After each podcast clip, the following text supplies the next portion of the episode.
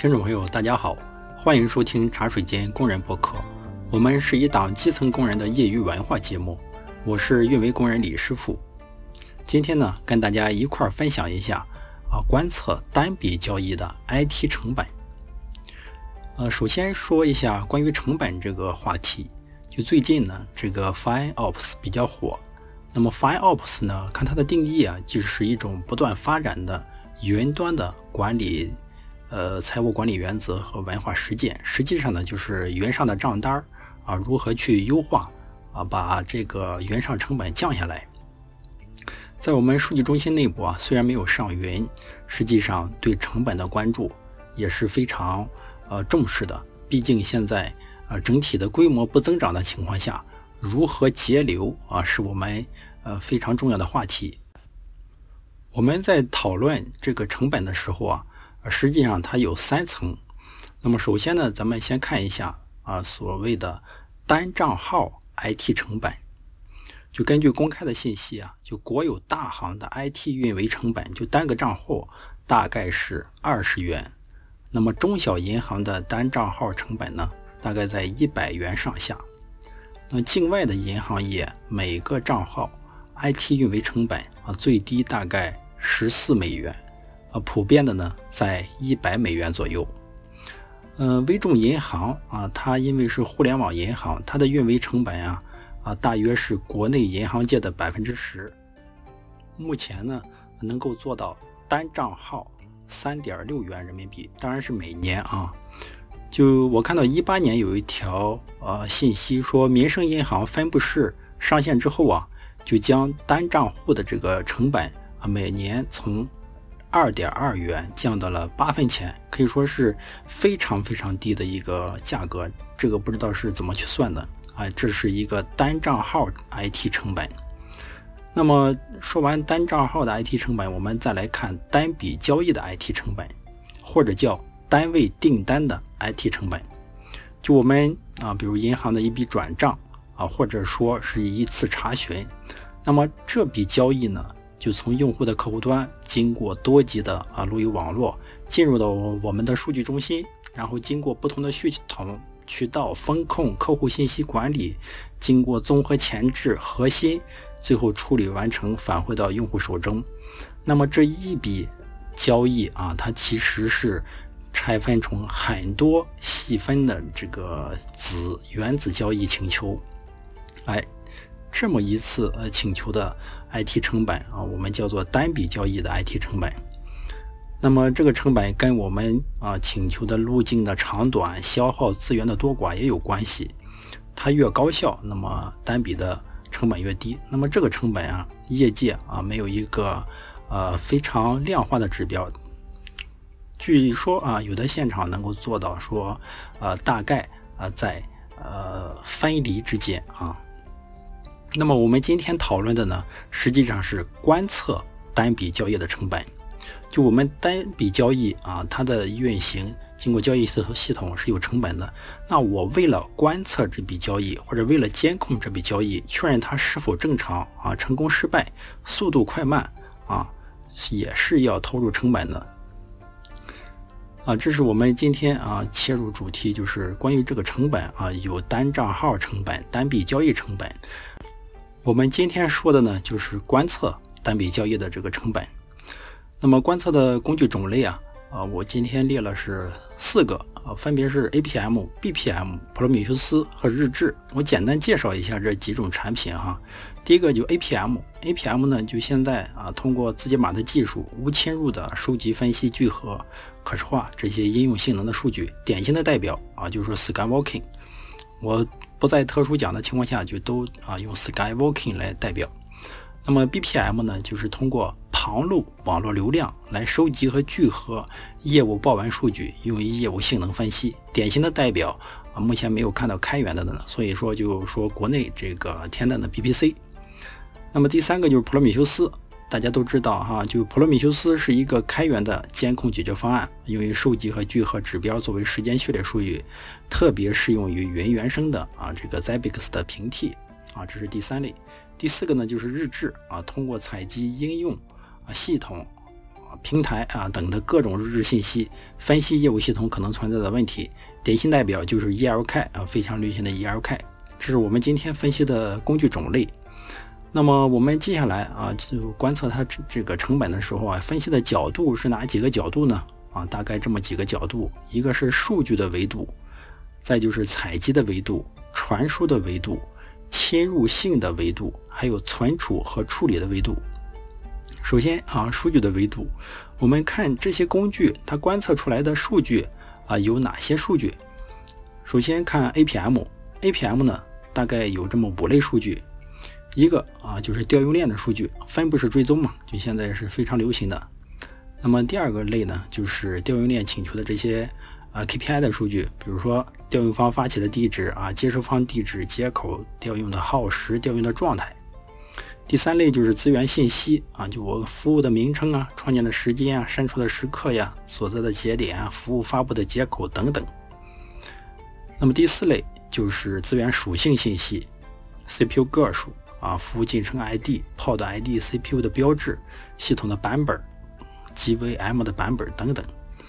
第五类就是真实的这些性能啊数据信息，就比如内存啊、CPU 的使用量、它的剩剩余量，还有我们的活动的页数啊，有一些 Java 的性能指标啊，这是一共五大类数据。呃，当然它还有一些呃。故障时的代码的分析的数据啊，整体上来讲就是这种五大类数据。那么 BPM 啊，BPM 呢相对简单啊，主要就是呃四个指标：交易量、平均响应时间、响应率、成功率啊，跟谷歌的黄金四指标是能对应起来的。还有一个呢，就是单笔报文的明细数据啊，这是 BPM。那么第三个就是普罗米修斯啊，普罗米修斯呢，它其实可以暴露的指标很多。我们可以看，就是传统的 CPU 内存、磁盘这些呃系统层的指标数据，还有呢，就是我们各个应用定制暴露出来的一些数据。当然，它普罗米修斯主要是指标数据，还是用谷歌的这个四大指标，就延迟、通讯量、错误、饱和度啊，来体现呃应用的这个性能。第四个就是日志啊，各类的交易日志、应用日志、系统日志啊，通过这些一日志的信息呢，聚合成指标和追踪信息。这简单说了一下这四种工具它啊所有的这些数据的维度。那么通过上面这个数据维度的分析，我们看到从信息密度上来讲啊，就是说这些信息能不能还原出业务来讲。BPM 和日志啊，具备非常高的信息密度，甚至 BPM 啊可以通过网络报文来还原出业务。那么其次呢，就是 APM，最后是普罗米修斯。因为 APM 啊不包含这个真实的业务报文，你要想看到它的这个报文呢，是几乎不可能的。那么普罗米修斯呢，它其实做完聚合之后，只是一些指标数据。这是从信息密度上来讲，其次啊，从这个数据量上来讲，APM 和日志的数据量比较大，BPM 其次，那么普罗米修斯呢啊，数据量最小，这也符合我们啊从上面看到它所包含的这个数据的呃量上啊给得出来的这个结论。以上呢就是从数据维度上啊去看，那么接下来呢，我们看采集的维度。我们看采集啊，主要就是看这个采集的啊难度。这个 APM 我们在传统环境啊都是通过啊挂载 agent 的方式实现。那么云原生环境呢啊就是可以选择用 demon set 的方式实现。那么大多数情况下都是开启采样啊，全量的话对业务的影响会比较大啊。目前呢。金融类客户啊，除了阿里自身业务之外，没有看到在什么大型的金融机构，呃，在大规模的生产上去使用 APM 的工具，可能顶多就是在渠道前端上啊去部署 APM。所以讲呢，APM 要部署起来啊，就它这个运维的工作量规模就跟传统部署 Zabbix 是差不多的，但它这个采集的难度啊，这些 agent 的管理。还是比较困难的。那么云原生环境下啊，因为 agent 的数量减少啊，有可能会有一个呃相对好的改观。第二个就是 BPM，那么传统环境啊，直接通过交换机死斑的方式去实现业务完全无感知。那么云原生环境呢，它就是通过 demand set 的方式去实现。当然，当采集全网流量的时候啊，它就会使业务流量翻倍，啊，占用我们的业务带宽。所以呢，目前只能是过滤关键业务的流量啊，去实实现。那么它的一这个案例啊，云下的是比较多的，云上的呢是有一些啊，还不是太多。啊，第三个就是普罗米修斯，普罗米修斯呢可以说是云原生环境标准的这个监控工具了。它像云这个 K8 上的 CPU 内存等指标，就直接通过 Cadvisor 啊去实现。对于我们定义的一些组件呢，可以通过 exporter 的方式啊去把这些指标暴露出来。采集呢，相对来讲，标准指标是非常容易的。第四个就是日志，那么日志在云上云下啊，有多种成熟的开源的商业的方案，比如就是咱们说的 ELK 啊。所以从上面这些简单的分析上来讲，在采集难度上，BPM、APM 啊都是比较难的。那么日志和普罗米修斯呢是非常容易的，是使用比较广广泛的。所以，当我们在部署 BPM、APM 的时候，整体的规划，我们采集的范围啊是非常重要的。这是第二个这个角度，就从采集的角度。那么第三个角度呢，就是传输的角度。我们观测的数据采集完之后要传输，这个传输啊，应当对生产业务影响尽量小。那么根据数据量的大小啊，就需要关注不同的工具对业务带宽的占用，对我们采集端的性能的占用。在这里，我其实强烈建议啊，尤其是云原生环境，我们要规划建设啊管理网络和管理网口，用于观测类或者说管理类数据的传输，排除呢啊这些呃数据对业务网络的影响。简单拍脑袋去看，就是日志啊，BPM、APM 对这个独立的啊网络，比如说规划是比较大的。那么普罗米修斯呢，它其实数据压缩聚合已经很小了，相对较小。这是传输的角度。那么第四个就是侵入性上的角度，侵入性上啊，就导致说业务它是否配合，能不能把这个环给闭掉。首先，APM，APM 啊是可以做到代码级别啊无侵入，但它部署升级的时候啊，还是需要应用配合重启甚至打标签儿。啊，略微的需要这个业务的配合。啊。它的这个侵入上对业务造成的影响呢，就是资源总的消耗量和业务的响应时间有所增加。那么 BPM 呢，就是旁路啊，完全无侵入，业务无感。啊，不需要做任何配合，对业务没有影响。啊，第三个呢，就普罗米修斯。那么基础的指标啊，不需要业务做任何配合；特殊的指标是需要业务主动暴露的。所以说它啊，常见情况下是基本无影响的。那么第四个就是日志。那么日志呢，需要业务主动配合改造输出，是有侵入的。啊，通过上面啊简单的分析可以看到，日志的侵入性是最大的，其次是 APM，啊，然后呢是普罗米修斯，那么 BPM 呢就是完全没有侵入。啊，对业务资源的消耗上，就我们的业务实际上啊对它的资源是有消耗的，那么 APM 和日志是最高的，BPM 和普罗米修斯是相对比较低的。这是侵入性的角度。最后呢，就看存储和处理上。存储和处理啊，实际上根源还是来自于我们的数据量。数据量越大，观测平台的处理和存储的硬件成本越大。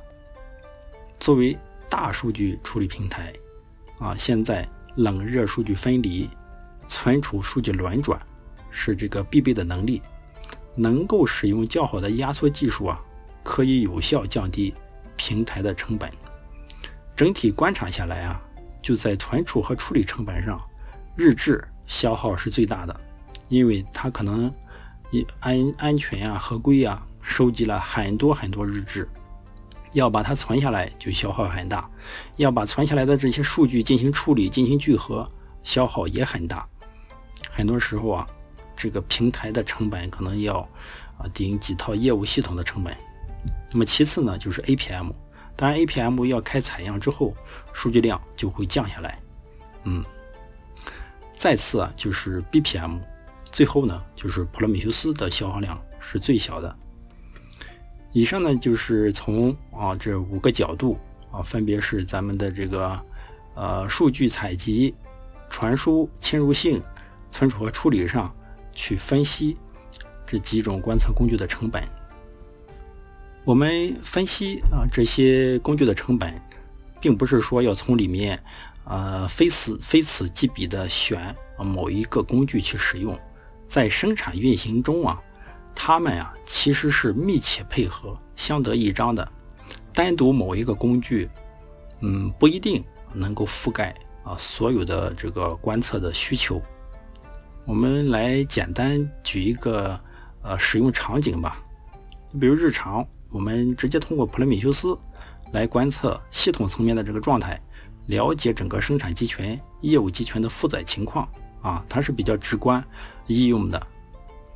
那么其次呢，我们会通过 BPM 来观测业务的负载和业务的成功失败情况。当通过上述工具啊发现系统出现问题的时候，我们在啊无法通过。这些工具排查出问题的时候啊，就会啊拉取啊从日志平台上拉取这个时段上下文的日志，分析定位原因。